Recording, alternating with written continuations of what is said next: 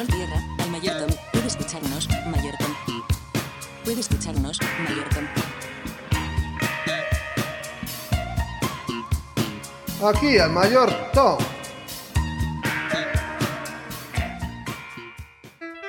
Hay ideas que flotan en el imaginario colectivo. Algunas de estas ideas nos parecen realmente idiotas, como la convicción que tienen algunos de que la Tierra es plana. Otras son extravagantes, como la idea de que Paul McCartney murió hace 55 años y desde entonces es suplantado por un impostor.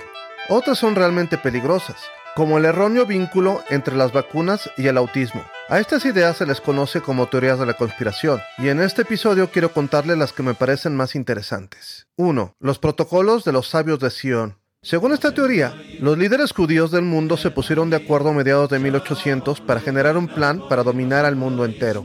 El plan, o más bien el conjunto de planes, por eso es un protocolo, incluye preceptos para cambiar el código moral de los no judíos, planes para que los banqueros judíos controlen la economía mundial, planes para controlar a la prensa y finalmente planes para destruir la civilización tal y como la conocemos. En 1905 apareció un documento en Rusia, supuestamente firmado por los sabios judíos, en el que se detallaban los protocolos.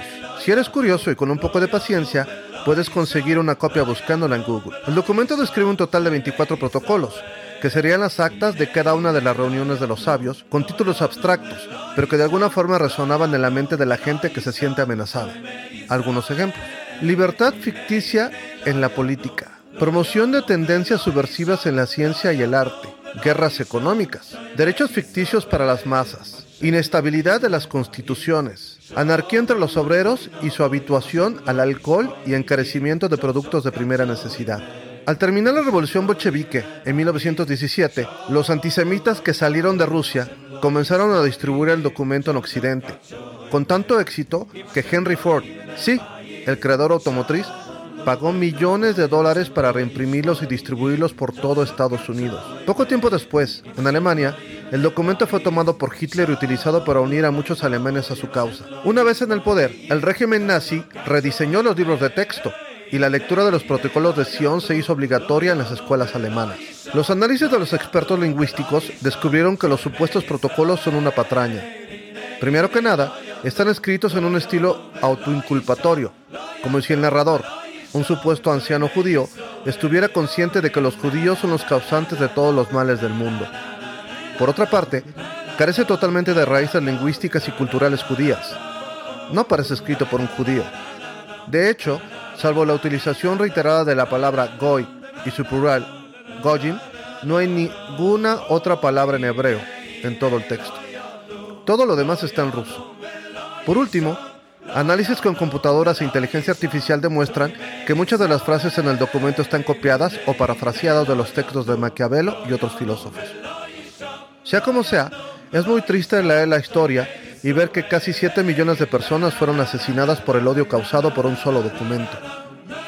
Igual de triste es saber que hoy en día conozco personas que piensan que el documento es verídico y que los judíos siguen tratando de dominar el mundo, día tras día.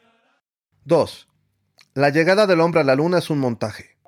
Otra vez, si tienen paciencia, pueden buscar en internet el libro Nunca fuimos a la luna, escrito por Bill Casing.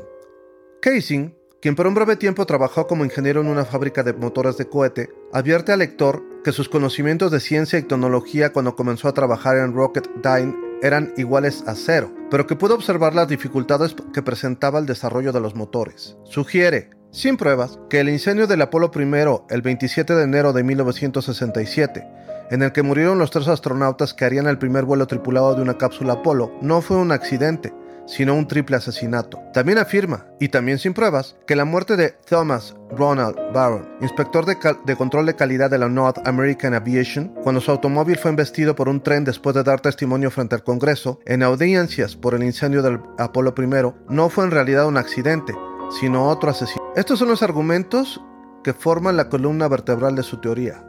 1. La NASA carecía de los recursos técnicos para colocar a un hombre en la Luna y hacerlo regresar sano y salvo a la Tierra. 2. La ausencia de un cráter debajo del motor del módulo lunar, tal como lo mostraban los dibujos artísticos publicados por la NASA un tiempo antes del alunizaje. 3. La ausencia de polvo lunar levantado por el motor de descenso del módulo lunar sobre las patas del mismo, al cual las fotos del Apolo 11 muestran inmaculado a pesar de que el video de descenso de esa misión muestra una gran cantidad de polvo levantado por el motor. 4. Inexplicables, así entre comillas, anomalías ópticas en las fotografías tomadas en la Luna. 5. La ausencia de estrellas en las fotos desde la superficie lunar. Sin embargo, no fue ninguna de esas razones la que al principio le convenció de su teoría.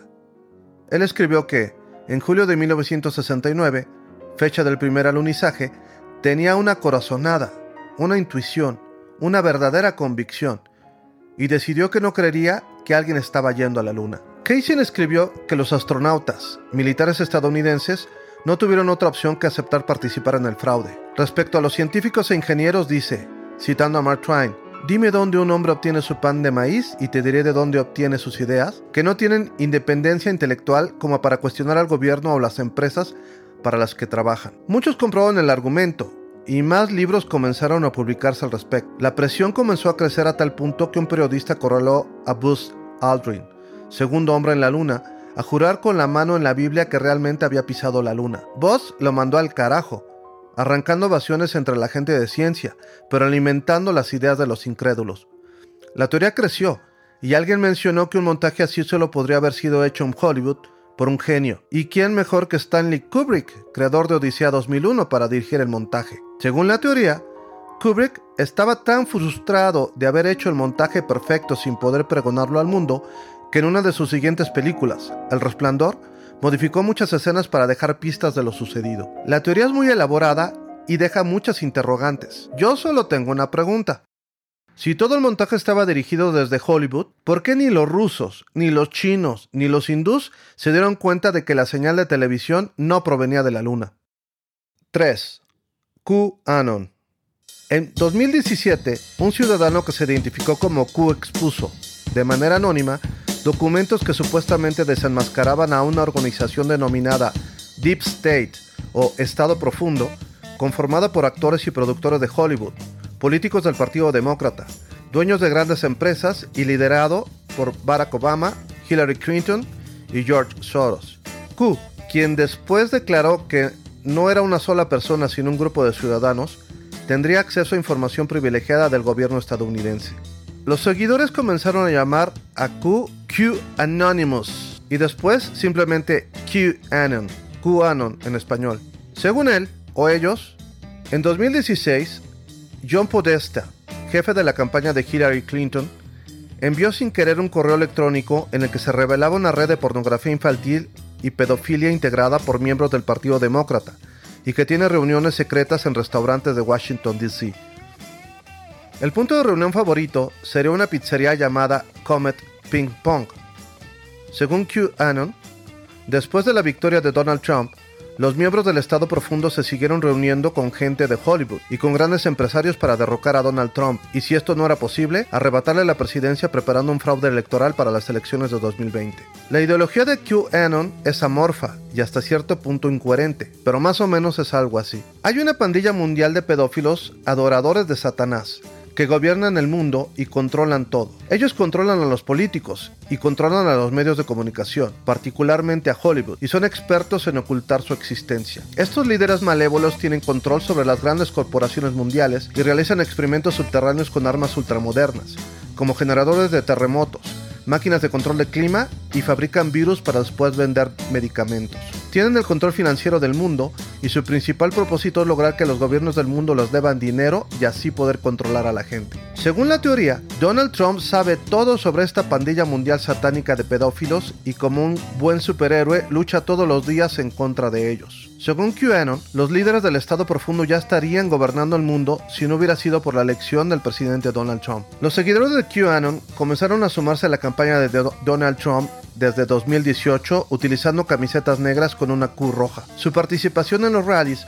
fue cada vez más intensa. Donald Trump declaró en varias ocasiones que no sabía nada sobre QAnon, pero nunca los condenó. Las cosas escalaron a tal grado que después de la derrota de Donald Trump, los seguidores de QAnon se lanzaron contra el Capitolio con intenciones de linchar a los miembros del Partido Demócrata y al vicepresidente republicano, al cual tacharon de traidor por avalar la victoria de Biden. Ese día murieron cinco personas y muchas más fueron arrestadas. Los seguidores de QAnon afirmaron que días después, el cual habría sido el 20 de enero, Donald Trump encabezaría el día del juicio final, ayudado por el ejército, y llegaría a apresar a los líderes del Estado profundo y a su títere, Joe Biden. Y el orden sería restablecido. Al parecer, Trump tuvo otras cosas más importantes que hacer ese día, porque se subió a su avión y se marchó a Florida. Pese a todo, el movimiento sigue vivo y se esparce por el mundo, primero pasando por Europa y ahora tomando fuerza en Japón. En el siguiente episodio trataremos de entender más sobre las teorías de la conspiración y sobre los creyentes de las mismas. El mayor Tom lo ayuda Alberto Gaona, Twitter e Instagram arroba Alberto todo.